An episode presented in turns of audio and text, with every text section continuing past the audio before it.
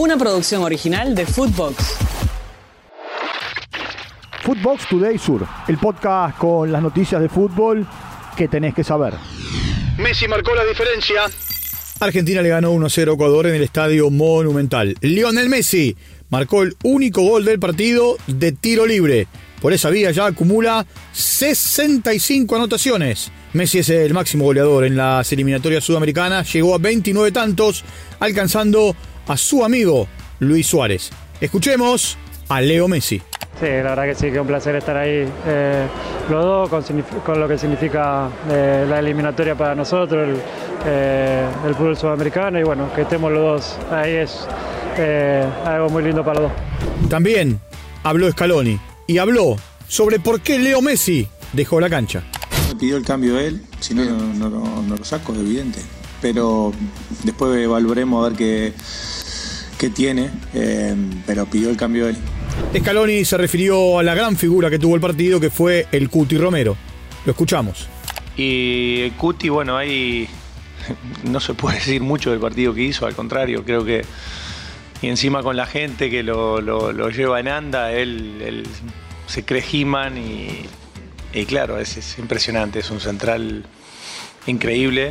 A veces tiene que ahorrarse algunos algunos desplazamientos, porque claro, 50, 60 metros corriendo no, no está bien y sobre todo se cansa y, deja al equipo ahí atrás un poco medio mal parado, pero bueno, la verdad que el partido que hizo es increíble. El próximo martes la Argentina viajará a Bolivia para jugar en La Paz, mientras que Ecuador en Quito recibirá a Uruguay.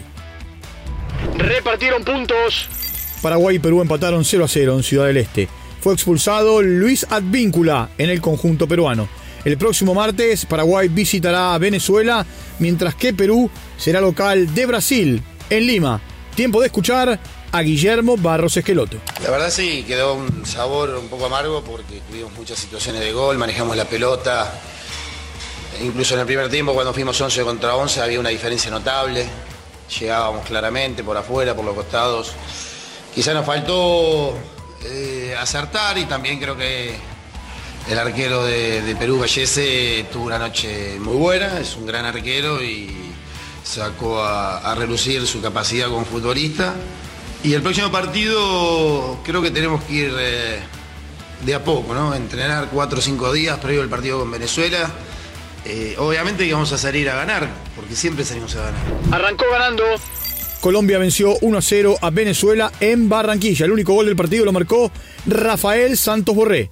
Desde que asumió como técnico de la selección cafetera, Néstor Lorenzo dirigió nueve partidos, ganó siete y empató dos. El próximo martes, Venezuela jugará con Paraguay en condición de local, mientras que Colombia irá a Santiago para enfrentarse con Chile. Tiempo de escuchar a Rafael Santos Borré. Yo creo que es un partido cerrado, un partido muy trabado Sabíamos que ellos, eh, cuando cambiaron el sistema, iba a ser un partido así, iba a ser un partido difícil. Eh, pero bueno, nosotros eh, buscamos con nuestras armas encontrar esas situaciones de gol.